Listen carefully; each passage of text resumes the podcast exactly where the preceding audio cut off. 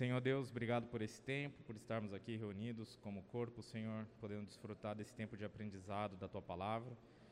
Que o Senhor possa abençoar o Boroto nessa missão de nos trazer teus ensinamentos, Senhor, para que possamos ser edificados como homens, Deus, e mais preparados para a nossa missão. Te agradecemos, Deus, em nome de Jesus. Amém.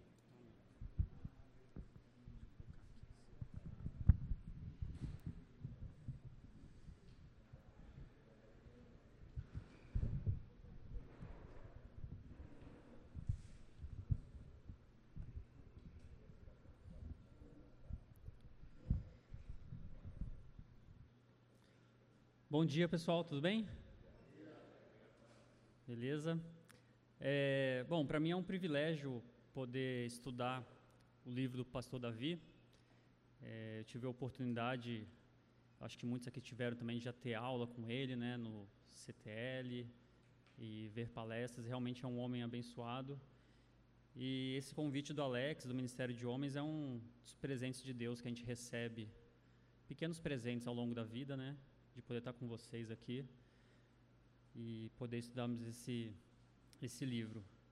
E eu acho interessante a escolha, a sequência que o Alex, o Wesley se propuseram de colocar a sequência, a mesma sequência do, do Pastor Davi, de terminar o livro, né, com... Quantos leram o livro aqui, só para...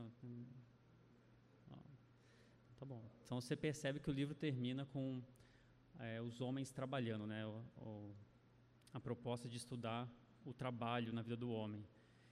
E se você teve presente aqui nas últimas sete aulas, você já teve um bom pano de fundo, não só do livro, né, com certeza das escrituras, de todos os professores que passaram aqui. E eu vou partir desse pano de fundo que a gente já tem bastante bagagem, um background bem legal para a gente poder explorar tão somente a parte dos homens trabalhando aqui. E eu sei que o depois o, o, Ariel vai falar um pouquinho mais sobre livros, né, com vocês. Mas um dos, além do livro do Pastor Davi, eu, eu usei muito esse livro aqui do Timothy Keller, que é Como Integrar Fé e Trabalho. É, esse livrinho você encontra aqui na, na livraria da igreja. E também muito da, do estudo de hoje está pautado no que eu li nele aqui.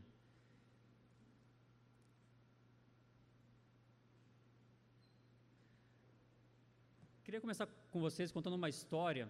Em 1927, é, na verdade, 1923 até 1931, teve uma pausa ali por causa da Grande Depressão de 1920.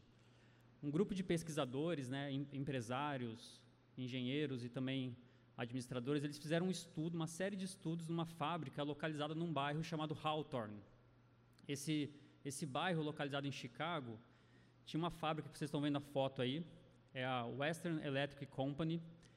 E o objetivo inicial desse, desse grupo de pesquisadores era averiguar o impacto da luminosidade no desempenho e na produtividade daqueles trabalhadores ali naquela cidade.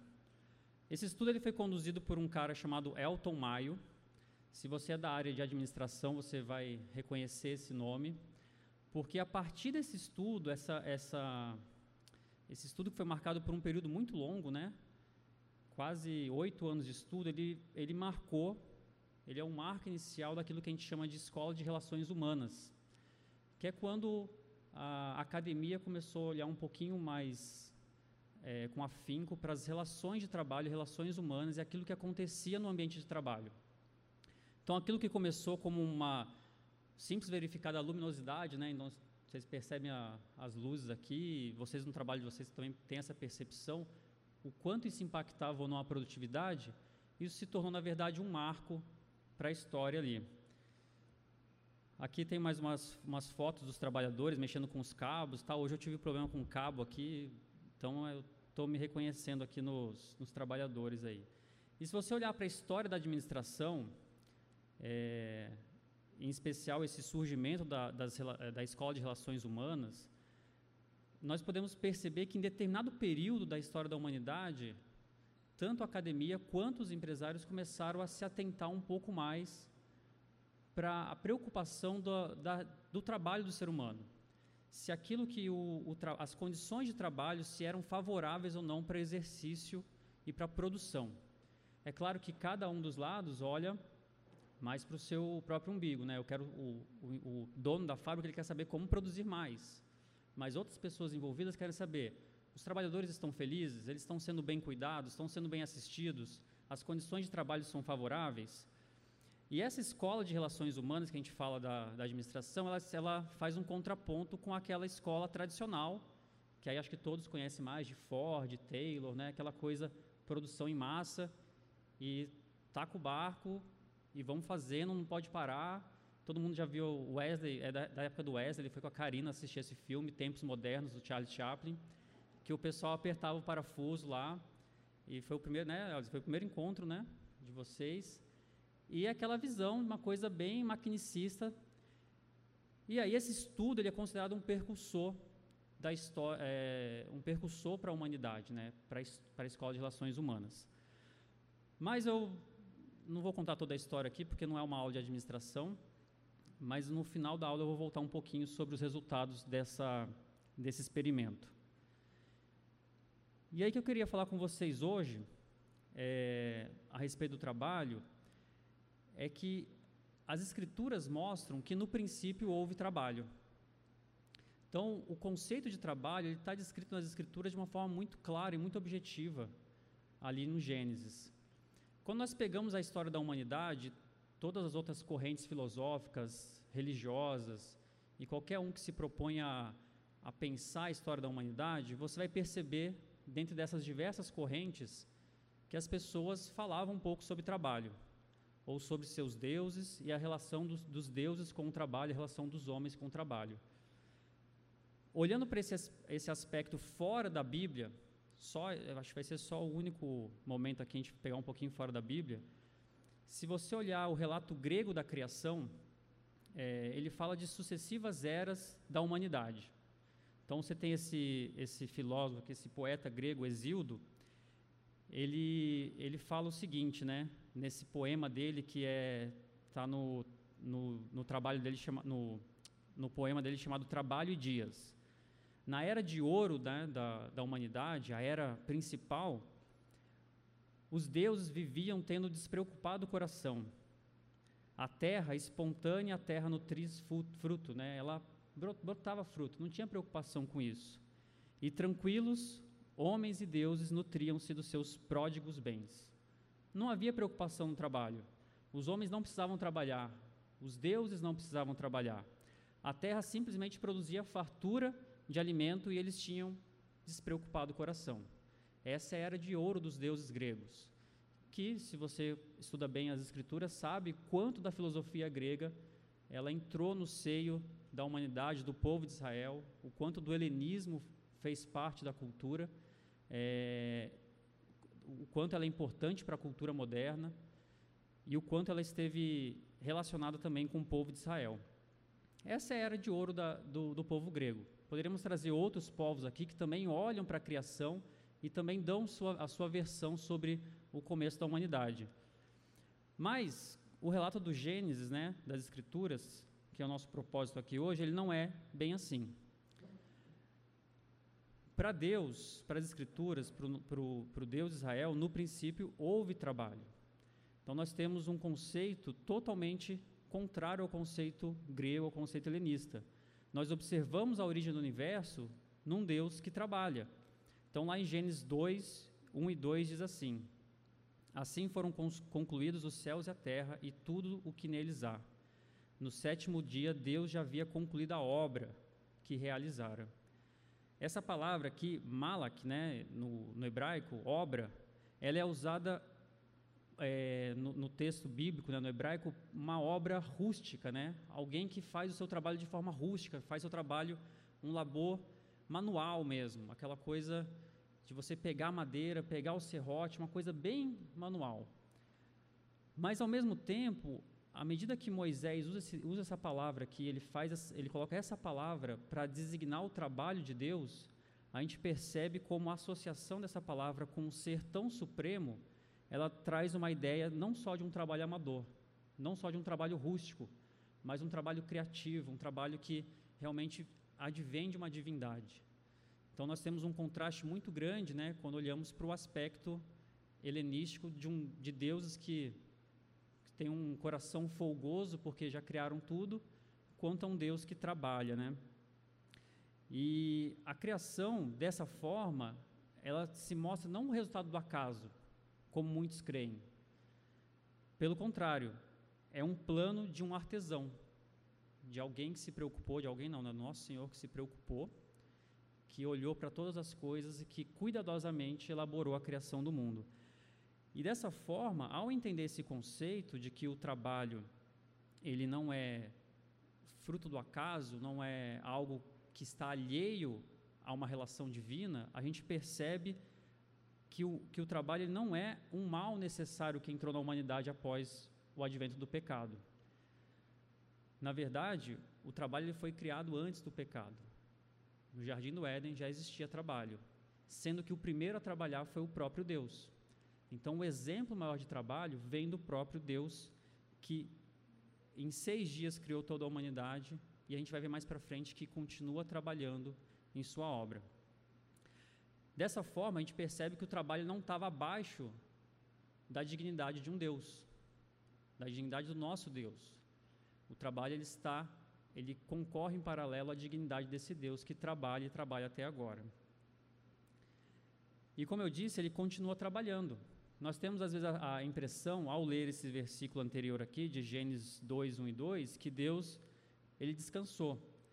De fato, talvez fosse um outro estudo né, que a gente pudesse é, fazer um dia, a, a, questão do descanso. Né? O descanso, basicamente, é obra concluída, você descansa daquilo que você concluiu.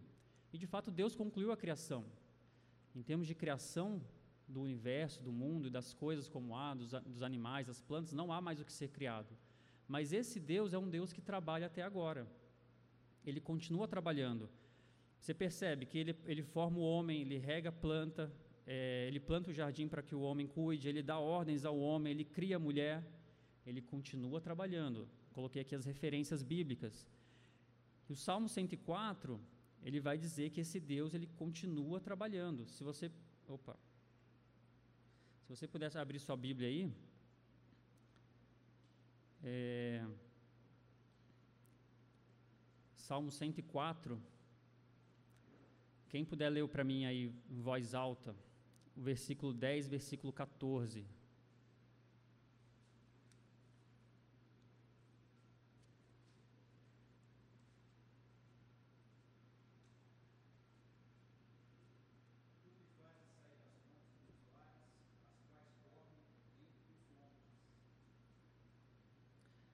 Esse é o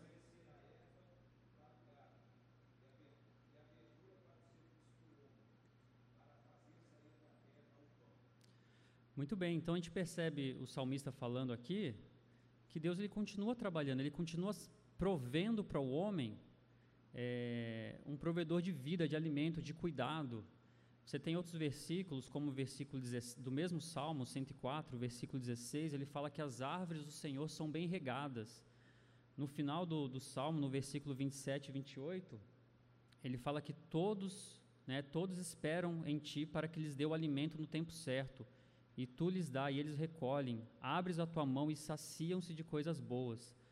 A gente percebe um Deus que trabalha até agora, é um Deus que cuida da sua criação, é um Deus zeloso, um Deus diligente, um Deus que olha para o homem e o ajuda. É muito diferente do contexto ali que eu coloquei agora há pouco dos deuses gregos.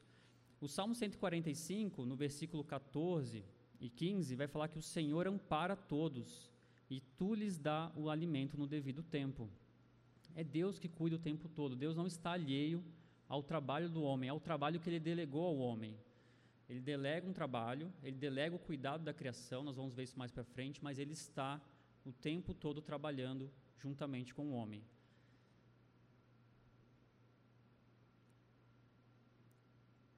Outros dois textos aqui que corroboram com isso, né?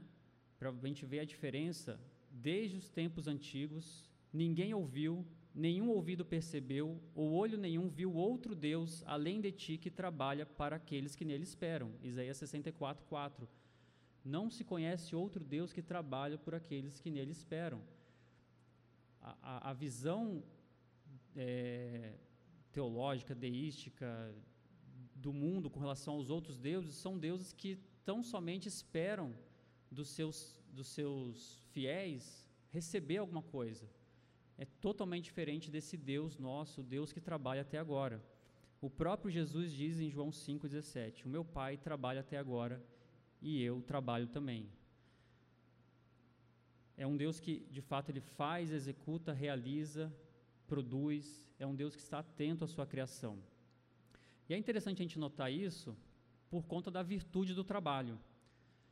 É, o trabalho ele tem a sua virtude porque ele nasce exatamente do coração de Deus. Nós não, não acreditamos, então, que o, o trabalho nasceu é, após uma era dourada de lazer. Adão não ficou ali no, no, no, jardim do Éden desfrutando de prazeres juntamente com Deus e vendo as coisas acontecer naturalmente. Nós cremos que o trabalho ele apareceu, na verdade, do coração de Deus. E a virtude maior do trabalho é que ela faz parte dessa essência de, de quem Deus é, por, e nós somos imagem e semelhança desse Deus. Então, o trabalho ele tem a sua virtude enraizada no próprio Deus. E dessa forma, nós entendemos que o trabalho não é, de fato, resultado do homem ter caído no pecado. Nós vamos abordar daqui a pouco o texto da queda, mas é importante a gente observar o que antecede a queda, que é, o, o, aspecto da imagem de Deus refletido no homem proporciona para ele com que ele seja um mordomo dessa criação, proporciona para ele com que ele trabalhe nessa criação, com que ele seja guardião do mundo criado por Deus. Seria mais ou menos pensar assim numa uma, quando você tem, tem filhos aqui, acho que a maioria tem filhos, né? E você dá para o seu filho uma tarefa que você sabe que você executaria muito melhor. Fala, filho, lava a louça. Você sabe, como homem que você lava a louça sempre, né? Você executaria muito melhor essa tarefa. Mas você coloca o seu filho para realizar essa tarefa, para que ele desenvolva habilidades, para que ele possa é, entender a importância do trabalho, de ajudar na, nas tarefas domésticas. E, e, você fica ali observando. É a mesma coisa que Deus fez com Adão. Deus poderia muito bem dar um nome para os animais. Acho que Deus talvez fosse até mais criativo e evitaria alguns nomes como onitorrinco, por exemplo, que é super difícil de falar.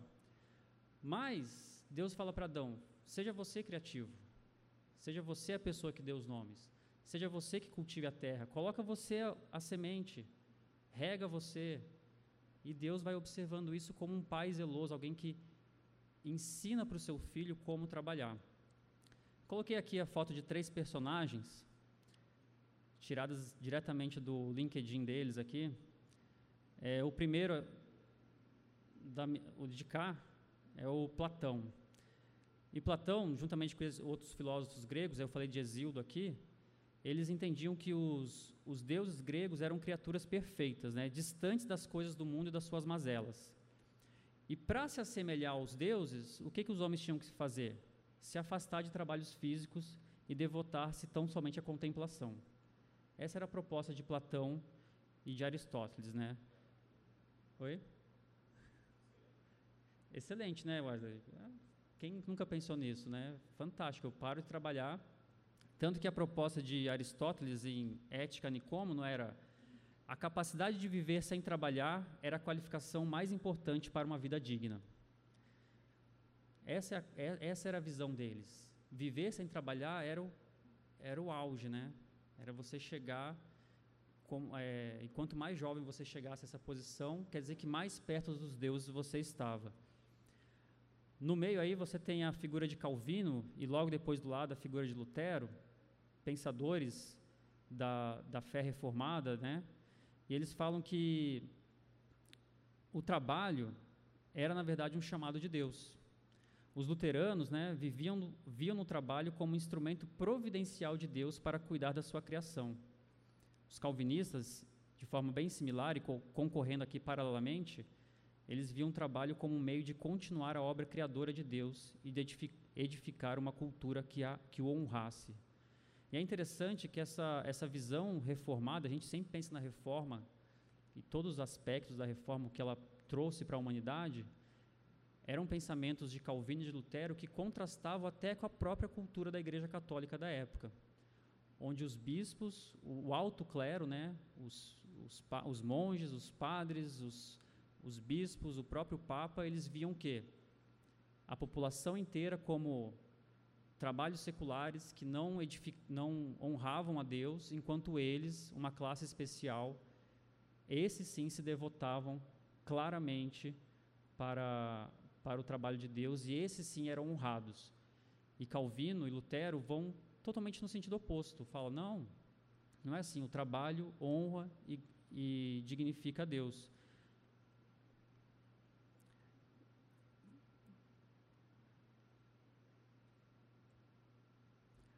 Essa virtude do trabalho, ela começa a ser vista mais recentemente. Eu contei a história aqui de, do, do experimento de Hawthorne e os, os, os filósofos, sociólogos mais, mais recentes, mais modernos, eles começam a enxergar um pouco melhor essa virtude do trabalho.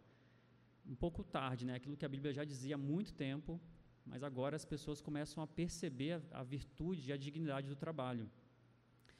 É, e não necessariamente porque eles são redimidos, porque eles entenderam as Escrituras, mas porque o peso da realidade se impõe sobre a humanidade, né? Você perceber que não é só uma casta separada que tem dignidade aos olhos dos deuses da, e da humanidade, mas todos são dignos exatamente por fazer o seu trabalho. A realidade divina ela se impõe e todos se curvam para essa necessidade do trabalho. O Eric Fromm, que é esse sociólogo alemão, ele vai dizer que o trabalho não é para o homem apenas uma necessidade inevitável, é também o seu libertador em relação à natureza, seu criador como ser social e independente. E no processo do trabalho, isto é, no processo de moldar e mudar a natureza exterior a ele, o homem molda e modifica a si mesmo. O trabalho tem uma importância enorme na vida do ser humano. As pessoas começam a perceber isso e começam a entender a importância daquilo que Deus criou, que foi o trabalho. Isso é um, algo que Deus criou, Deus instituiu o trabalho. E aí eu queria ver com vocês aqui agora algumas virtudes e aspectos divinos do trabalho. A gente vai ver um pouquinho como foi com Adão antes, né, no paraíso ainda. É, como eu disse, Deus delegou ao homem algumas coisas. Então, se no princípio houve trabalho, porque Deus trabalhou, o homem também trabalhou. Dentre as responsabilidades e as muitas atribuições que o homem tinha, uma delas era de dominar a terra. Você tem isso lá em Gênesis 1, 26, 28. Encher e subjugar a terra, cultivar e guardar o jardim e nomear os animais. O trabalho de biólogo de Adão ali, né, de nomear os animais, dar nome a todos eles, um trabalho criativo. E o trabalho, a gente percebe que não é para o homem é, um mero emprego. Deus falou assim: olha, está aqui, faz essas coisinhas aqui, no final do dia você vai ter o seu pagamento. Não, era uma vocação. Muito mais do que uma carreira, era um chamado. Deus chamando o homem para que ele executasse tarefas que importassem para ali para o paraíso, que importassem para a criação. E essas muitas formas, opa, essas muitas formas do homem trabalhar, elas de fato faziam representação do próprio Deus, de quem Deus era. Deus tinha, a gente viu aqui com, acho que com Mark na primeira aula, Deus tinha essa prerrogativa de dominar a terra. A criação é dele. Ele que domina, ele delega ao homem como, como um subregente da criação para que o homem execute essas tarefas. É, enquanto Deus enche, né, a gente percebe o relato do Gênesis que Deus enche a terra com, com plantas e Deus enche a terra de animais, ele coloca para o homem subjugar essa terra, dominar, apropriar para si essas coisas criadas e trabalhar para que elas continuem frutificando e multiplicando. Deus não fala assim, ó, deixa a árvore aí quietinha que ela vai brotar. Não, vá, subjugue, cuide, cultive, guarde o jardim, faça, faça florescer, faça multiplicar. E cada uma dessas, dessas atividades, elas acabam entrando aqui num aspecto de trabalho, é, como é, o Tim Keller vai dizer que é cultivo e serviço, né? O que, que são esse cultivo e serviço? Encher a terra, multiplicar, ele é muito mais do que uma ordem sexual para o ser humano, né? De, olha, tem relações com a sua esposa e enche de filho. É, faça um monte de filho e pronto, acabou. Não estou dizendo que é positivo nem negativo, mas a palavra aqui de Deus para encher a terra, ela é, uma, ela é uma ordenança proposital que ela vai muito além de, de, de popular com filhos, com novas criaturas. A proposta aqui é de civilização, é encher a terra de forma coordenada, ordenada, para que você saia de um indivíduo e se torne uma sociedade. Essa é a proposta de Deus. Mais do que aumentar numer numericamente a quantidade de indivíduos, Deus quer que o mundo seja povoado por uma sociedade humana. E a criação e desenvolvimento de culturas é tarefa nossa. É tarefa, era tarefa de Adão transmitir para os seus filhos o legado daquilo que Deus deixou para ele. É tarefa nossa, ao multiplicarmos, trans, transmitir para os nossos filhos o legado que Deus deixou para a gente. Ao mesmo tempo, Adão é chamado para é, governar, administrar, sujeitar essa terra que Deus criou. E para uma sociedade prevalecer, é preciso, de fato, governo e administração. Não dá para você deixar um anarquismo imperar. E Deus sabia disso. Ele coloca o homem para governar essa terra. Um Deus que transforma o caos em ordem, ele exige a mesma coisa do ser humano, que o ser humano transforme o caos em ordem, governe, administre, controle, dê a sua forma, dê o avanço necessário para que a humanidade possa florescer. E a ideia de cultivar é a ideia de, de maximizar o potencial. Então, uma semente, quem já plantou aqui, igual eu, que é um cara que vai muito para enxada, assim, planta muito, né? vai perceber que uma única semente, ela gera uma árvore que gera muitos frutos. A ideia de cultivar o jardim é Deus ensinando para o homem o propósito de você multiplicar, de você, com uma única sementinha pequena, você poder fazer prosperar tantas coisas.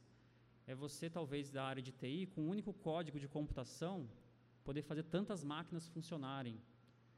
É, é você, como bancário igual eu, com um real, multiplicar em cem. Estou brincando, não dá para fazer isso não é essa proposta de você fazer cultivar, de fazer florescer, de multiplicar, é usar o potencial criativo para melhorar, para expandir, para que a terra prospere, é você usar o seu potencial, é isso que Deus convoca para Adão.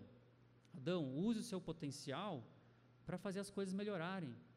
E eu não coloquei aqui, mas a ideia de dar nome para os animais parece uma coisa tão pequena, mas é a ideia criativa que Deus proporciona para o homem. Adão, seja criativo.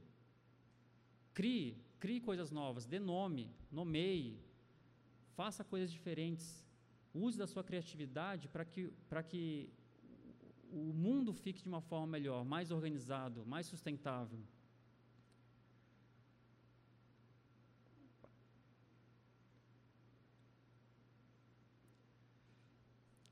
E aí eu pincelei algumas, algumas frases aqui, algumas ao longo das aulas que nós tivemos pensando no trabalho como serviço, né? O trabalho servindo a outras pessoas, o trabalho como uma vocação. O pastor Vladimir ele falou na terceira aula que o chamado é para o reino de Deus e sua glória. Você exerce sua profissão para honrar a Deus. O pastor Vladimir está totalmente coerente com os reformadores e olhando para o aspecto correto das escrituras de que o seu trabalho não é, ah, mas eu sou, é, eu trabalho Fala um trabalho aí, Wesley. Oi? Dentista, né? Esse trabalho honra e glorifica a Deus. Eu sou um bancário, esse trabalho honra e glorifica a Deus. É a sua vocação, é o seu chamado, é o seu propósito. Você não precisa ser alguém da área de é, um pastor da área é, de teologia para você honrar e glorificar a Deus como os católicos pensavam é, ali no, no século XVI. O pastor Mark Ellis, também na primeira aula, falou: Não importa quem é você, não importa a sua profissão, Deus criou você para refletir a imagem dele na criação. Esses são propósitos vocacionais de Deus para o ser humano. E Lutero ele vai dizer que até mesmo seus trabalhos aparentemente seculares são um culto a Deus e um ato de obediência que agrada a Deus. Uh, Lutero, ainda no, no, Catecismo Maior de Lutero, de, Lutero tem vários livrinhos, né? tem, tem um que é o Catecismo Menor, tem outro que é o Catecismo Maior. Ele fala que quando você ora pelo pão diário, você está orando por todas as coisas que contribuem para que tenha desfrute do pão. Você tem que abrir e expandir o pensamento de modo que ele vá além do saco de farinha e do forno e chegue às plantações. Às lavouras e ao país inteiro que produz, processa e traz a nós o pão diário e todos os tipos de alimento. Quando você ora pelo pão diário, que é a oração que Jesus ensina para a gente, você está orando por toda uma cadeia produtiva. O pão, eu não sei fazer pão. Eu acho bonitinho que ele vem cortado já, bem interessante, sim. Ele não vai aparecer na sua mesa só porque você foi no supermercado e pegou. Existe uma cadeia produtiva. Ao orar pelo pão diário, Lutero está dizendo: você está orando por toda um grupo de pessoas que trabalham, por pessoas que se dedicaram àquilo, desde o que plantou o trigo, desde a empresa que modificou o trigo para que ele ficasse geneticamente modificado e tão gostoso, né? até os dias de hoje, a pessoa que leva o pão e, e coloca na gôndola para você pegar. Você só tem um trabalho de que você ainda erra, porque sua esposa brigou com você, de pegar o pão que era com, com 10 grãos e você pega o pão integral branco. Aí você errou e você tem que comer o pão inteiro sozinho.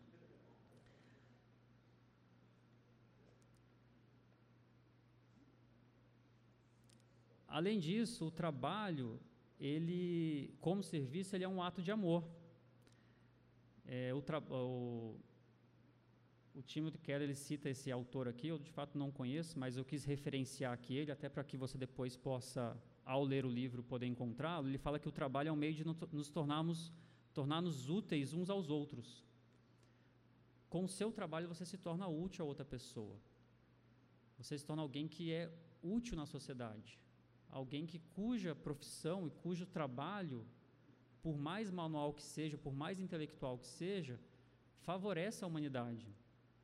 Imagina só, você trabalha, a maioria talvez trabalha aqui 40 horas. É, nem se você tivesse o triplo dessas horas de trabalho, você conseguiria ter disposição para fazer tudo aquilo que você tem à sua disposição para usar como ferramenta. Hoje eu tive aqui algum problema de computador, né? Para ligar o meu, estou usando aqui o do pastor Fábio. Eu nem sei como funciona aqui, eu só apertei F5 e foi. Nem que se eu tivesse muitas horas e disposição para estudar e tudo mais, e, empregasse todo o meu vigor para entender como funciona um programa de computador como o PowerPoint, eu não, provavelmente eu não teria sucesso. Mas o nosso trabalho, aquilo que você faz, contribui para que a sociedade consiga prosperar. É um ato de amor, é um ato de sacrifício também. Você faz para que outros usufruam e aquilo que você faz, outros usam e assim por diante. É, tem um outro filme, esse aqui é mais da época do Alex. O Alex foi ver com a Lil enquanto estavam namorando, que chama Carruagem de Fogo. Ele chamou a Lil para ver, ah, vamos ver um filme legal, achou que era um filme de romance. Na verdade, achou que era um filme de Elias subindo para o céu. E nesse filme, acho que a maioria que já viu, é um filme bem conhecido, tem um, o corredor lá, o Eric Lindell, né? Eric Liddell, ele, ele se propõe lá a correr nas Olimpíadas, e a profissão dele é essa, ele é um atleta profissional. E o pai dele fala para ele assim, olha, você pode louvar a Deus descascando batatas, se descascá-las com perfeição.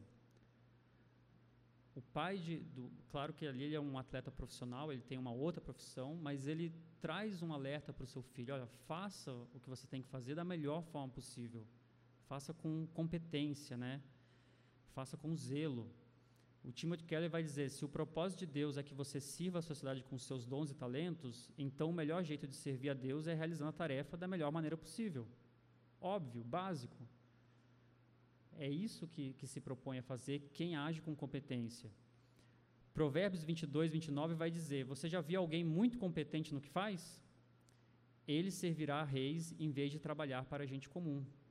Quem é competente naquilo que faz, tem ganho do seu trabalho, ajuda a sociedade. É um ato de sacrifício, é um ato de serviço, é um ato de amor.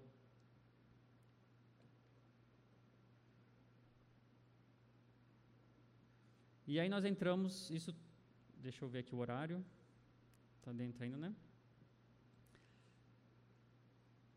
Tudo bem até aqui, pessoal? Nem, eu só estou falando, né? Ninguém querem fazer alguma consideração, alguma dúvida, alguma certeza?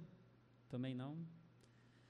É, tudo isso que nós falamos até agora aqui, é, a minha intenção foi mostrar as virtudes do trabalho que surgem pré-queda. O trabalho ele ele é pré-queda. Há um Deus que trabalha, há um Deus que coloca dignidade no trabalho, há um Deus que realizou, de acordo com as palavras de Moisés ali, de, talvez de forma manual, como um artesão, o seu trabalho. É um Deus que convoca o homem para que reflita a sua imagem e semelhança também no trabalho. É um Deus que coloca atribuições para que o homem trabalhe, para que o homem exerça de forma é, ímpar aquilo que está à sua disposição de cuidar, de cultivar, subjugar a terra, ser de fato subregente de Deus na criação. Esse é o propósito de Deus para o trabalho.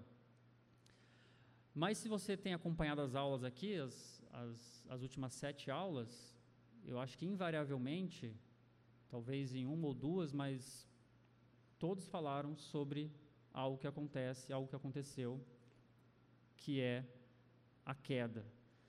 Então, as nossas dificuldades com o trabalho, elas começam exatamente no momento da queda. A mordomia do jardim, ela foi corrompida. A terra, ela se rebela contra o homem. A criação, ela vira um caos. O trabalho, que antes era frutífero, ele se torna infrutífero. E essa cena você já viu e leu a respeito muitas vezes. E aqui você tem no, no retrato de Michelangelo na Capela Sistina, você tem aqui uma representação, né? No meio ali a serpente como se dividindo, né? O, o paraíso com a, o homem caído, o homem e Eva, Adão e Eva sendo expulsos do paraíso. É, você tem exatamente o que aconteceu. Muitas e muitas vezes essa, essa história foi contada para nós. Nós sabemos o resultado dela. Nós somos prova viva do resultado dela. Somos filhos de Adão, né? Somos representantes desse pecado original e, e somos sentenciados por Deus por conta desse pecado. O homem e mulher eles se veem então num cenário terrível. Eles são separados um do outro. Nós vimos isso aqui com, acho com a Maria. É, agora me falha outra memória de quem falou também sobre isso, mas o homem e a mulher são separados um do outro, horizontalmente distantes, verticalmente separados de Deus. E eu vou falar uma palavra aqui, não é palavra de, de astrologia, não, mas holisticamente, né, de uma forma holística, olhando para todos os lados, ele é separado da natureza. Pode falar, Charbel.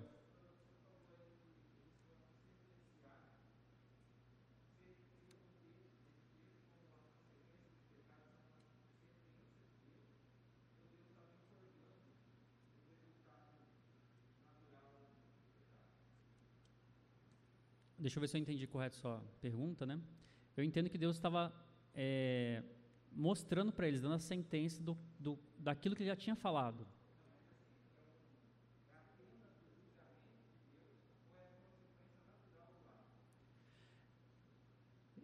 Eu acho que é a consequência natural do ato, pensando no aspecto que Deus já tinha, é, a Bíblia fala e Paulo fala que o salário do pecado é a morte. Esse é o salário do pecado.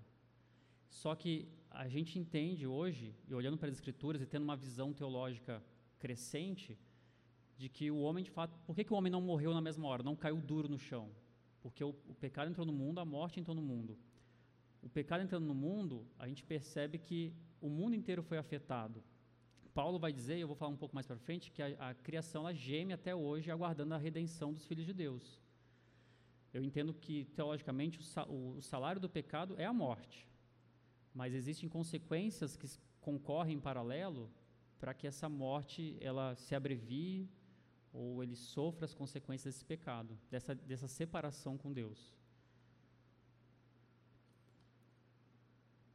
Vamos ver o que o texto fala exatamente aqui para gente. Gênesis 3, 17 até 19 fala assim: E ao homem ele disse: Uma vez que você deu ouvidos à sua mulher e comeu da árvore cujo fruto ordenei que não comesse, Maldita é a terra por sua causa. Por toda a vida terá muito trabalho para tirar da terra seu sustento. Ela produzirá espinhos e ervas daninhas, mas você comerá de seus frutos e grãos. Com o suor do seu do rosto você obterá alimento, até que volte à terra da qual foi formado. Antes de a gente entrar no intervalo, quero que você imagine essa cena de um homem trabalhando no campo, sem ferramentas, sem preparo, tendo que buscar todo dia o alimento para suprir a sua esposa e filho, esposa aquela que ele culpava, né? O ambiente devia ser formidável, né, em casa. Adão voltava, a mulher já estava com aquela cara, você me colocou em maus lençóis com o chefe lá, né, tal. Tendo que suprir os seus filhos, né, a gente percebe no relato da criação que logo depois Adão e Eva têm filhos e filhos. Aquilo que ele fazia com facilidade, agora ele faz com suor, mãos calejadas, e nem sempre alcança o resultado que ele espera. Opa, calma aí.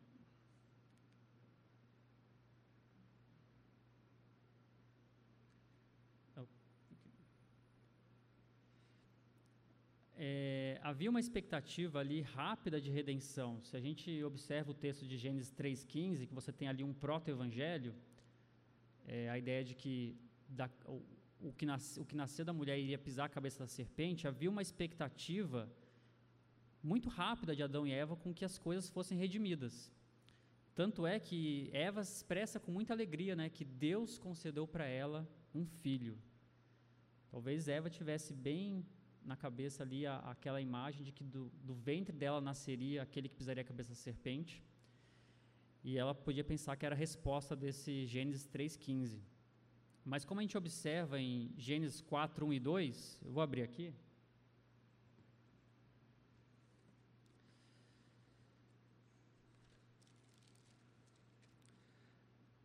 É, Gênesis 4, 1, eu, eu, eu, falei aqui, né? Coabitou o homem com Eva, sua mulher, ela, esta concebeu e deu à luz a Caim. Então disse: Adquiri um varão com o auxílio do Senhor. Depois deu luz a Abel, seu irmão. Abel foi pastor de ovelhas e Caim lavrador. É interessante notar que o relato de Gênesis ele fala das duas coisas das quais o ser humano foi sentenciado aqui, né? A mulher das suas dores de parto, e ela agradece ao Senhor pelo auxílio de de ter lhe dado Caim. E logo depois ele, o texto não fala que Abel, Caim e Abel cresceram, fala que Caim e Abel trabalhavam. E é interessante notar, e provavelmente eu fico imaginando como é que Adão passou para os seus filhos essa, essas tarefas, né? Olha, Caim, você vai cuidar aqui dessa parte. Abel, você é responsável por isso. E nós vamos trabalhar assim. Agora nós somos uma equipe. Então, talvez a, a, expectativa de Eva ali com a redenção, talvez passasse um pouco na cabeça de Adão também. Opa, agora o meu sacrifício não é tão grande assim. Antes o que eu fazia sozinho, agora eu faço, eu tenho mais dois, dois aqui pelo menos para me ajudar. Um é responsável por uma parte, responsável por outra, eu fico aqui na administração. E são tarefas básicas de subsistência. É uma agricultura de subsistência ali. E por um breve período, quem sabe, o trabalho de Adão não era mais tão pesaroso assim. Será então que a palavra de Deus ela falhou, né? Porque Deus falou: você vai tirar com o suor do seu rosto. E talvez Adão tivesse agora um pouco mais de facilidades, né? Porque ele tinha filhos para te ajudar. É, antes da gente ir para o intervalo mesmo agora, só para vocês verem uma história interessante. O, o, meu, o meu avô, pai do meu pai, teve 14 filhos naquela época não tinha Netflix tal, não tinha nada, ele 14 filhos e a gente acha que ele teve mais um fora do casamento também. Então seriam 15 filhos, né? O meu pai é o mais velho desses irmãos. E quando a gente era menor, assim, da idade do meu filho, 8, 9 anos, a gente ia visitar os meus avós onde eles moravam. Um, uma fazenda, não sei nem se pode dizer que era uma fazenda, é um, um casebre sem luz, sem energia. As hortaliças para cultivar e meu avô precisava de ajuda. Então, minha avó, com 16 anos, teve meu pai e eles teve muitos filhos porque ele queria ajuda na lavoura. Essa era a proposta de uma cultura de subsistência. Essa zona rural ali próxima a Ipatinga, Minas Gerais, era isso. Ou você tinha muitos filhos para te ajudar na lavoura, para diminuir o seu trabalho, ou você ia sofrer. Ter filhos, nesse caso, era um apoio e busca para que tivesse menos trabalho, para que o seu trabalho fosse menos fatigado. E aí depois do intervalo a gente continua aqui a história, tá bom? Vamos fazer um, um breve intervalo.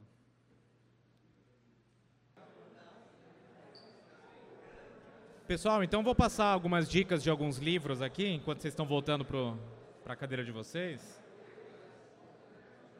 Então a gente já falou né, do livro que tem inspirado a, a série, né? O livro do, do Davi Merck, Homens Mais Parecidos com Jesus. Pessoal, silêncio, por favor. Vamos lá. Aí, uh, vou dar mais algumas dicas aqui. É, tem esse livro muito bacana, Homens Aconselhando Homens, é, do John Street. Tem na nossa livraria aqui também. Esse exige um pouquinho mais de, de tempo de vocês, mas é bem interessante. Esse daqui também do Lupriolo, que já veio aqui na fonte, Maridos Perseguindo a Excelência, muito bom também, tá bom? Quem está noivo aí, principalmente, ó, Pedrão, fica a dica.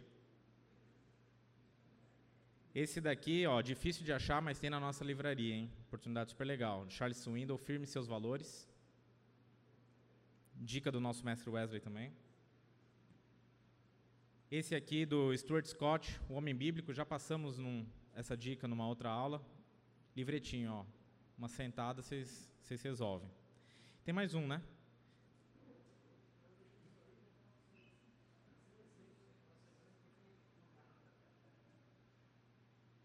Esse daqui é para quem está na, na, meia idade, então depois o Boroto lê e fala se é bom, porque eu não cheguei lá. Ó.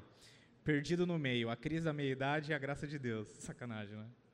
Mas fica a dica aqui também, ó. Esse daqui, dica do Wesley, tá bom? Valeu, pessoal. Não, esse daqui eu esqueci de falar. A Marina leu, muito bom.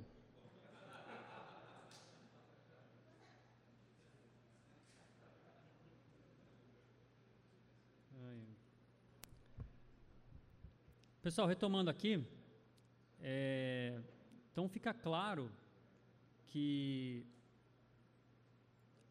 ali em Gênesis 4, eu li agora há pouco, versículo 2, Caim e Abel tinham trabalhos, né? Mas algo de interessante acontece. No único dia, talvez uma forma que do homem perceber o quanto é a séria essa questão do trabalho e da e de como a terra era maldita por causa do pecado, no único dia Adão perde seus dois filhos. Um é morto e o outro foge errante. Aí eu quero que vocês pensem no dia seguinte. Como que é Adão acordar às 5 da manhã e falar assim: quem vai cuidar agora da lavoura? Quem vai cuidar do pasto? O trabalho de Adão volta a ser tão duro e penoso como era antes. E talvez até mais, né? Porque antes ele tinha ajuda, antes ele tinha alguém para suportá-lo, para apoiá-lo, e agora os seus dois principais filhos sumiram, né? Não estão mais com ele. E aí, quando você lê o texto de Gênesis 4:12, fala assim: quando Deus sentencia Caim como errante pela terra, veja como de novo aparece a sentença da maldição da terra e de cultivar a terra. Gênesis 4:12. Quando você, Caim, cultivar a terra, esta não lhe dará mais da sua força. O homem ele trabalha, trabalha com o suor do seu rosto, entretanto a terra que ele procura cultivar reage com espinhas e ervas daninhas. Essa, era, essa é a tônica da humanidade. Nós temos ali pecado, temos morte, temos homicídio, e temos o homem novamente envolto às dificuldades em meio ao trabalho. O Timothy Keller, nesse livrinho aqui vermelho, vai dizer que uma demonstração dura de que a maldição do trabalho em mundo despedaçado é a sua perene inutilidade. E Deus mostra isso para o primogênito de Adão. Olha, você vai cultivar a terra, mas essa não vai te dar nada. E aí eu queria classificar aqui algumas, né, é, não é extensiva essa lista aqui, né, nem exaustiva, é só algumas das consequências do, da maldição do pecado na vida do homem. O primeiro é que o trabalho ele perde o sentido. O texto de Eclesiastes 2, 17 a 20 vai dizer: Por isso desprezei a vida, pois o trabalho que se faz debaixo do sol pareceu-me muito pesado, tudo era inútil. Era correr atrás do vento, cheguei ao ponto de me desesperar por causa de todo o trabalho, entanto me esforcei debaixo do sol e a, expressão de, do, de, do autor de Eclesiastes aqui e ali de, de Gênesis, Moisés relatando a, essa, essa saída de Caim de perto dos seus pais, mostra o quanto da, do trabalho ia ser infrutífero. Quantos de nós aqui já não fez, fez, fez, você chega no fim do dia e fala, não, não rendeu. Parece que não rende, você faz e, não, e fica patinando, é igual aquele carro na lama que fica patinando. O trabalho ele perde o sentido para o ser humano. E às vezes você se frustra até com falta de habilidades, com falta de as, as suas aspirações não são alcançadas, aquela função que você tanto almejava não chega e requerem de você uma habilidade que você não tem e você tem que correr atrás. E o Ariel falou, estou velho, já com quase 40 e fala, cara, como é que eu vou aprender agora a mexer em tal coisa? E, e começa a ficar pesaroso uh, tudo para você. Algumas pessoas não estão satisfeitas com o trabalho, outros não são bem-sucedidos. O trabalho ele perde sentido. Tinha um amigo é, no meu, meu trabalho é, que ele falava uma frase, ele deve falar ainda, não, não converso mais com ele, mas ele deve repetir essa frase para outras pessoas. Parece que era o tema dele, né? Igual o sitcom, assim, o cara tem aquela frase chavão, né? Sempre fala aquela frase para sair assim, bem na fita. A gente estava envolto num trabalho, tal, e fazendo as coisas, tentando desenvolver algum projeto, tentando terminar um, um, um parecer e responder ao chefe. Ele fala assim: relaxa, no longo prazo nada disso terá importância. É um banho de água fria, né? Não sei se ele era um, de fato um filósofo tão conceituado assim, mas ou apenas um cara mal-humorado. Mas ele falava: relaxa, no longo prazo nada disso vai ter importância.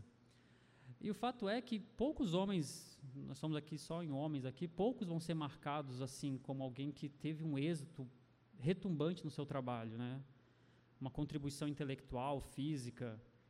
É, não sei se alguém aqui foi campeão olímpico, tem uma medalha de ouro para ostentar, tem um prêmio Nobel. Poucas pessoas vão ter uma, uma marca tão tão exultante, né? E isso, isso faz que a gente às vezes perca um pouco do sentido, né? As, as, as nossas realizações são apagadas da história. Um, bom, depois eu falo desse. E é triste pensar que talvez eh, o carro que você ocupe talvez nem seja essencial para a história. A minha função, por exemplo, os filósofos, filósofos modernos, como Yuval Harari, ele fala que até 2030 não vai existir mais bancário. Mas eu falei com o Alex hoje de manhã, minha aposentadoria eu não acho que vai ser com 65 anos. O que, que eu vou fazer? Talvez a minha, depois que o Nubank surgiu, a minha função não seja mais tão essencial assim para a humanidade. E as, talvez a sua ausência não seja sentida, né? Acho que é isso que o autor de Eclesiastes está pensando. É tudo perde o sentido. O que, que você vai fazer perde o sentido. O trabalho debaixo do sol é, é transitório, é passageiro. Ele às vezes até mina a sua esperança no futuro. Eclesiastes ainda 5, é, o Eclesiastes é bem mal-humorado, né? É, 5, ele vai falar assim, se você vir o pobre oprimido numa província e vir que lhes são negados os direitos e a justiça, não fique surpreso, pois todo oficial está subordinado a alguém em posição superior e sobre os dois há outros em posição ainda mais alta. Sempre tem um peixe maior, sempre tem alguém melhor. E aquilo que você faz não tem sentido. E aí você vê, não, não fica surpreso. É assim mesmo. E o trabalho ele é injusto, né? Ele perde o sentido exatamente por ser injusto. E não só as injustiças sociais que o autor coloca aqui, do direito do, do pobre ser negado na justiça, mas é o, o seu direito, né? Você que fez o trabalho. Mas o coleguinha colocou o nome junto no trabalho e ele foi promovido e você não. Mas foi você que desenvolveu o projeto. Mas quem alcançou a presidência da empresa foi outro. E mesmo com a mudança da economia da era industrial para a era da informação, que é o que a gente vive hoje, e que os serviços tenham melhorado e que esteja patente a melhora dos serviços, e as pessoas continuam a vivenciar que o, o fruto do trabalho ele muitas vezes perde sentido. É, veja um outro texto aí. Quem pode ler para mim Eclesiastes 4:8? Bem alto, por favor.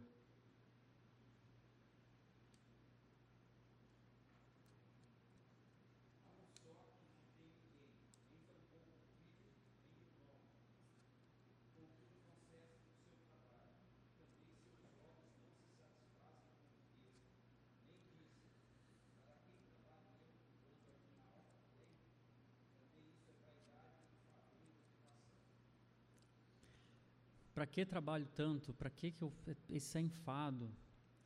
Tem um filme bem antigo, não é uma recomendação cinematográfica das melhores, assim. Chama Clique, é, com um ator muito ruim.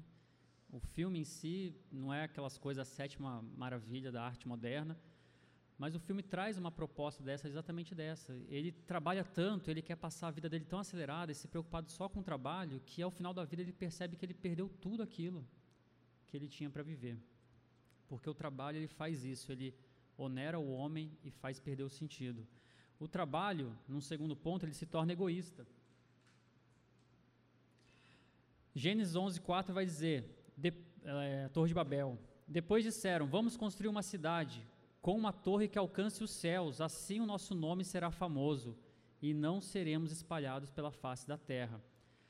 A verdade é que é, o ser humano quer ser famoso.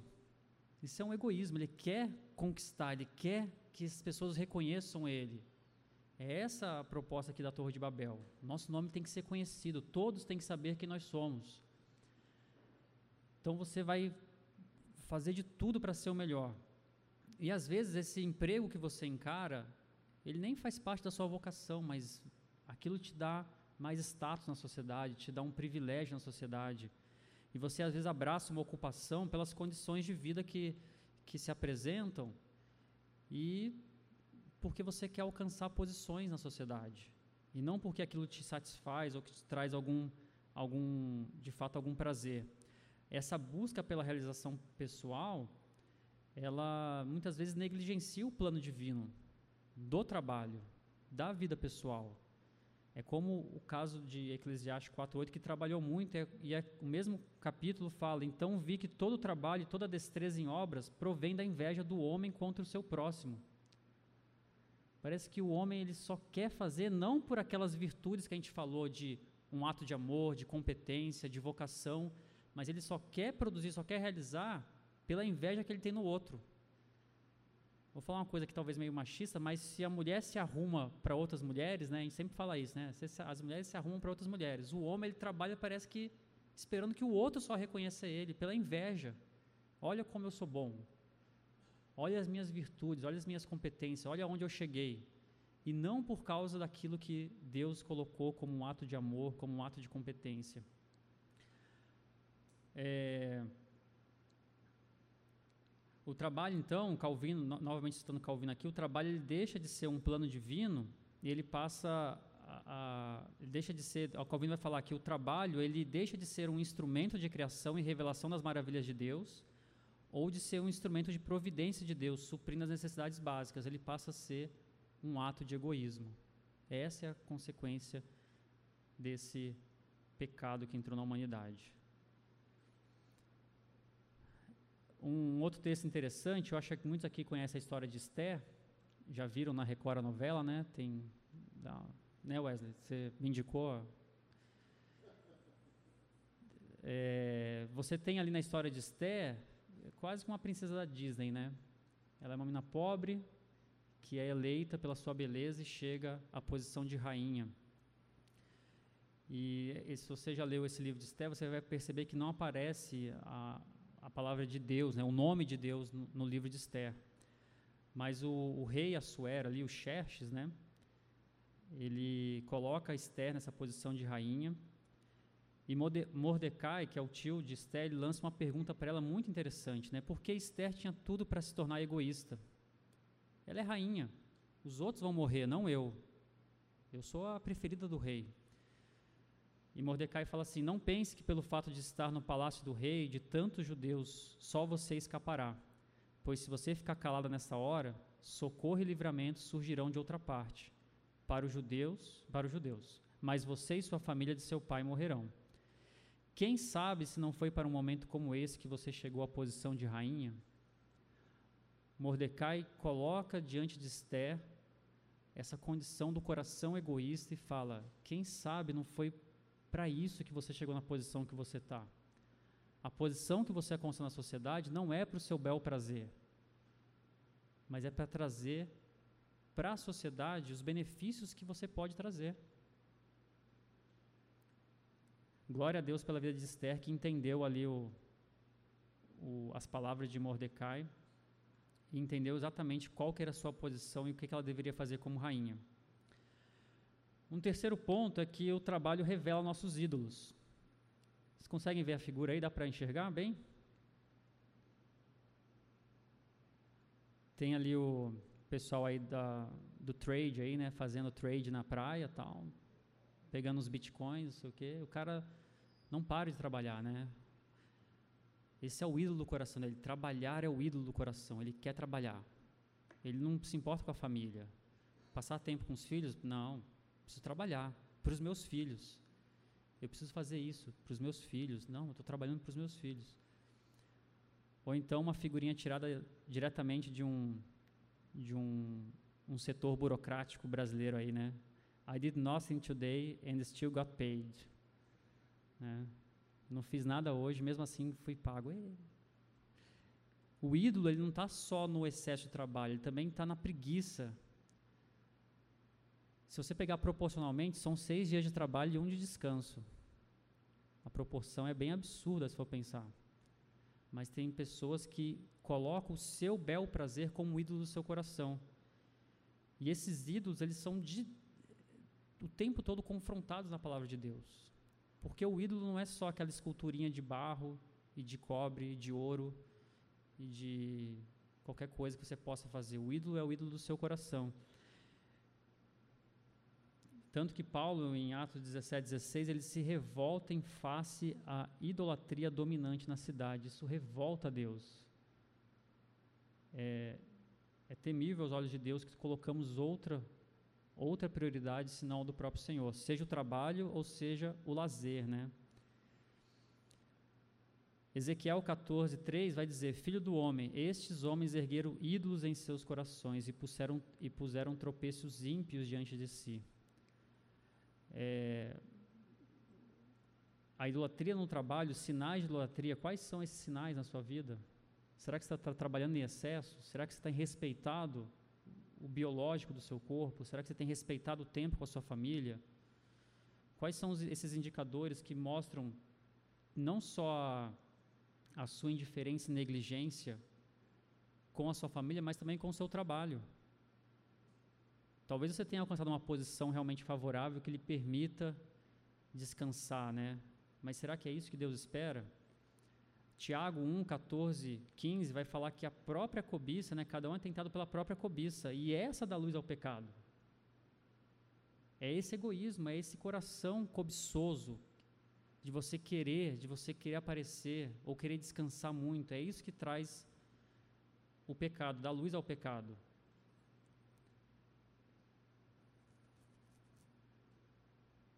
Certo? Tudo bem até aqui? E aí eu queria passar para uma parte mais prática agora, nos minutos finais nossos aqui, que eu coloquei assim, como ter trabalho no mundo sem emprego. Então é uma preocupação minha, particularmente. Aliás, depois eu mandar alguns currículos aí, pessoal, por favor, pegue. Tem algumas habilidades aí. É, pode falar. É, eu não, não quis deprimi-los aqui não, viu? Eu entendi o que o Rafael falou. Esse cara vai sair daqui, né?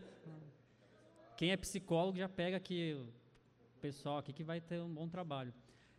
Mas a ideia de exatamente trazer as virtudes do trabalho que vem de Deus e colocar as consequências do pecado é para mostrar esse contraponto mesmo, né? E aí a ideia agora é exatamente essa, é entrar naquilo que o Rafael e o Fernando colocaram agora, de olhar para perspectivas bíblicas de como agir de forma coerente. Não, tá, tá perfeito, foi, foi bom. Senão ficar um negócio meio que todo mundo chorar, abraçar um ao outro aqui. É, pá, vou largar tudo, vou. Mas a ideia que eu coloquei como ter trabalho no mundo sem emprego é exatamente essa, de olhar para perspectivas bíblicas de, de como que Deus enxerga o trabalho, né? Como que Deus enxerga as virtudes que Ele quer que nós tenhamos para exercer nosso trabalho. E eu coloquei algumas aqui, novamente, não é exaustiva a lista, né? É você ter esse empenho, esse zelo. Provérbios 13, 4 vai falar que o preguiçoso deseja e nada consegue, mas os desejos do diligente são amplamente satisfeitos. E eu coloquei aqui para ler o texto que o Fernando falou de Colossenses 3, 23. Quem puder ler aí, que é exatamente o que o Rafael falou. Quem puder ler, lê bem alto aí, por conta da.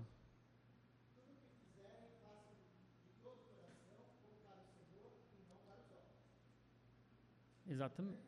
Pode ler o 24 também.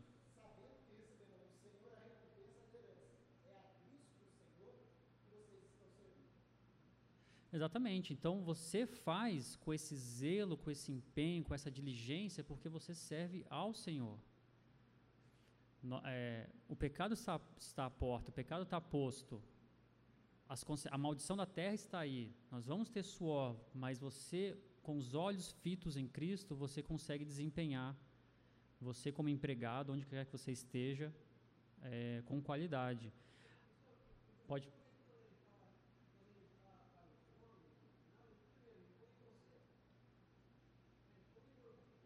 Sim.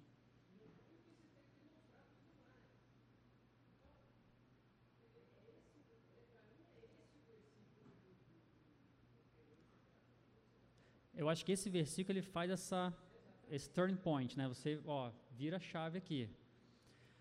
Outra coisa é a qualidade, preparação e competência. Lembra que eu falei daquele texto de Provérbios 22, 29? Você está vendo um homem perito em sua obra? Entre os reis será posto. Não adianta você querer ter os melhores cargos na sociedade, executar e falar, não, eu vou fazer o bem para a sociedade, se você não se prepara, se você não se qualifica.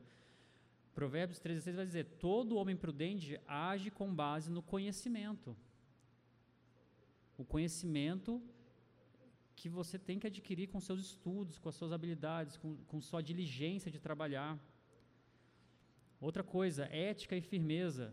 Provérbios 11, 1. O Senhor repudia balanças desonestas, mas os pesos exatos lhe dão prazer. Um pouquinho antes, o, Edilson leu, o Edilson leu Colossenses 3, 22. Esses três versículos eles são importantes, mas leu o 22 agora.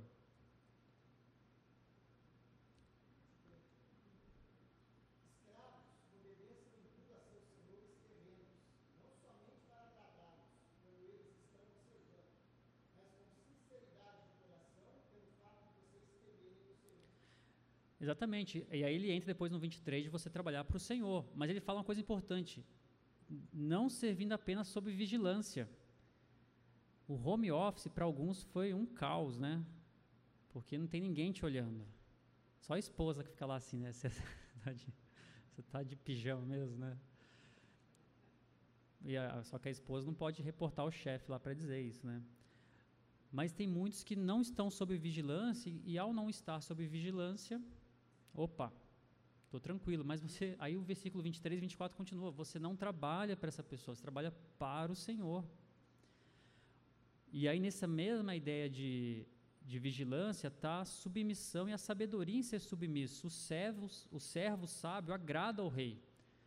Eu acho que não foi uma nem duas vezes que eu já ouvi o, pastor Fernando falando de púlpito, a questão de que muitas pessoas o procuram e falam assim, ah, esse cara quer ganhar em cima de mim.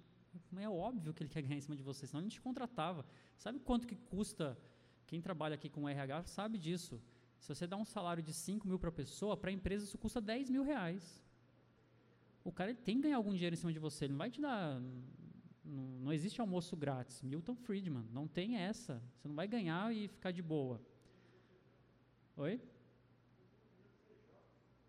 É. E por último, esse reconhecimento. Quem pode ler, por favor, Deuteronômio 8, 17 e 18?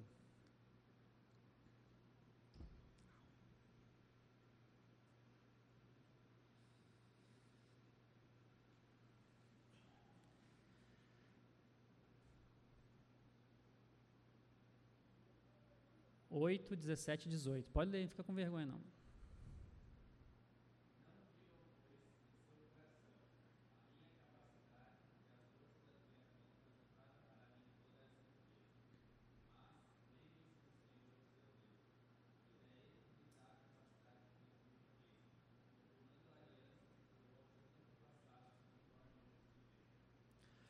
Esse reconhecimento, e aí junta com o texto de Colossenses, de que você serve ao Senhor e que a capacidade, a força, a destreza vem do Senhor.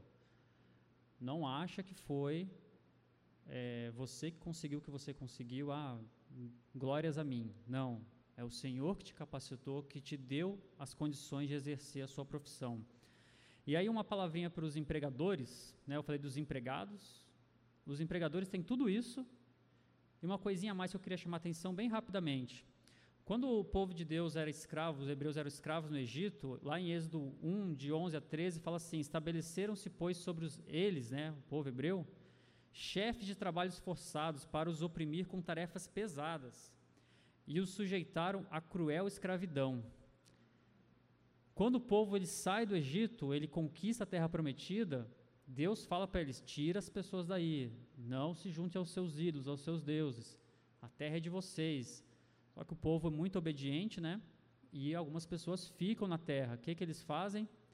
Juízes 1, 28. Quando Israel se tornou forte, impôs trabalhos forçados aos cananeus. E Jesus fala em Mateus, depois você lê o texto todo do lava-pés lá de servo, né? Jesus ensinando como tem que servir. Mas não será assim entre vocês. Eu sei que tem muitos empregadores aqui. Você já talvez tenha sido empregado, talvez não. Você talvez tenha herdado a empresa, ou talvez você já tenha começado. Eu conheço um, um amigo que ele começou como empresário, vendendo com 15 anos já vendendo coisa e é empresário. E talvez não tenha essa perspectiva do, do empregado do empregador. Aí você fala assim, Bruno, mas as leis brasileiras protegem muito o empregado. Ok, não estou discutindo lei brasileira, estou discutindo a palavra de Deus. Não será assim entre vocês. Não adianta você ser escravo no Egito e depois escravizar as pessoas impondo trabalhos forçados. Então, eu não quero pensar o que a legislação brasileira diz a respeito, mas o que, que Deus diz a respeito sobre colocar um jugo pesado demais nas costas dos empregados. O texto de Jó 31, de 13 a 15, vai dizer: Se neguei justiça aos meus servos e servas quando reclamaram contra mim, que farei quando Deus me confrontar? Que responderei quando chamado a prestar contas? Aquele que me fez no ventre materno não fez a eles também? Não foi ele quem formou a mim e a eles no interior de nossas mães? Olha a perspectiva de Jó, depois de tantos confrontos e conversas filosóficas ali com seus amigos ou inimigos, né, como você queira entender. Ele fala: "Que responderei quando chamado a prestar contas diante de Deus?" E aí tem alguns minutinhos finais aqui, eu, o, o Alex colocou uma pergunta que eu fiquei pensando, né?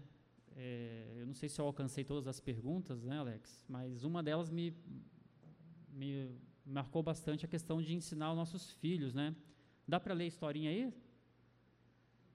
Dá para ler? Ninguém deu risada? Ficou ruim a história, então. Né? Ah. Mas é, a história aí é o que, que nós temos que ensinar para os nossos filhos com relação ao trabalho. Eu queria puxar mais uma história da minha família. É bom falar da família que eles não estão aqui, a gente pode falar à vontade. O meu irmão mais velho, ele é oficial de justiça. Para quem conhece essa profissão, é uma profissão que ela te dá uma certa liberdade de horário, assim, muito pré-pandemia, né? Em termos de home office e tal. E ele tem dois filhos da idade dos meus, né? Oito e seis anos. E ele falou para mim uma vez assim, Bruno, eu não sei como que os meus filhos vão encarar a questão do trabalho. Porque 99% da população, brasileira trabalha de sol a sol. 40 horas semanais, até às vezes mais. E ele, pela posição que ele alcançou, por conhecimento, estudo e dedicação, a rotina de trabalho dele é muito privilegiada. E eu acho que ele tinha, de fato, uma preocupação honesta, assim, de saber como que os filhos dele encarariam a profissão do pai, o que, que eles pensariam a respeito de trabalho. Eu, eu só digo que é honesta a, a situação dele, porque ele, de fato, olhou para isso como um problema, de mostrar para os filhos dele que era trabalho, a ponto dele conseguir, então, ele falou, ah, eu vou, já que eu tenho disposição, ele se dedicou a, a um seminário e ele exerce também o cargo de pastor, a vocação de pastor ali em São José dos Campos. Dá aula em seminário, em faculdade teológica, então ele, na verdade, triplicou o trabalho dele, né? É, mas essa é uma preocupação que nós temos com nossos filhos. Como que nossos filhos encaram a perspectiva do trabalho olhando para o nosso reflexo? Porque nós temos que olhar para como Deus encara o trabalho. as virtudes do trabalho que Deus coloca. Como que nossos filhos, ao olhar para a nossa vida e nosso dia a dia, como que eles encaram? Deuteronômio 6, 7 vai falar: ensine, converse com seus filhos, fale com eles a respeito do trabalho, coloque as perspectivas redimidas do trabalho, de Colossenses, de Deuteronômio 8. Coloque para eles assim: olha, quem que dá o sustento, para quem você trabalha.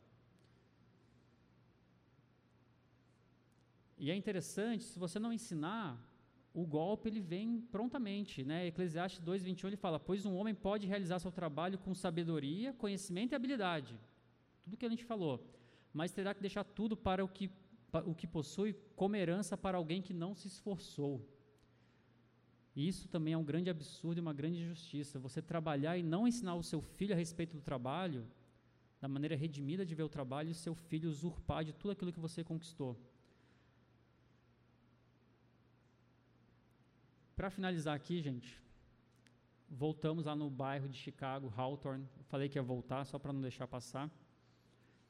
Esses estudos de Hawthorne começaram lá em 1923, tiveram essa pausa de, em, em 29 por causa do, da grande quebra da Bolsa. Eles foram concluídos em 1930, mudaram os pesquisadores, mudaram os empregados, tem uma série de críticas que se pode se fazer. Mas, de fato, ali, depois de duas, três etapas de trabalho, o que eles perceberam é que, de fato, para aumentar a produtividade, você tinha que dar conforto para os empregados. Foram acrescentados períodos de descanso, foram acrescentados supervisores mais amistosos, né, em vez da, do chicote. O comportamento social dos empregados melhorou bastante, as recompensas são melhores, os salários aumentaram, grupos informais se formaram, né, isso traz uma coletividade, traz a ideia de vestir a camisa, né, você se vê o outro realizando e você percebe a importância do próximo. Aspectos emocionais foram levados em consideração. E aí chegou na Google aqui, ó. Na verdade, essa imagem aqui, a, a da minha direita, é da do escritório do Alex. Eu fui, tirei essa foto lá.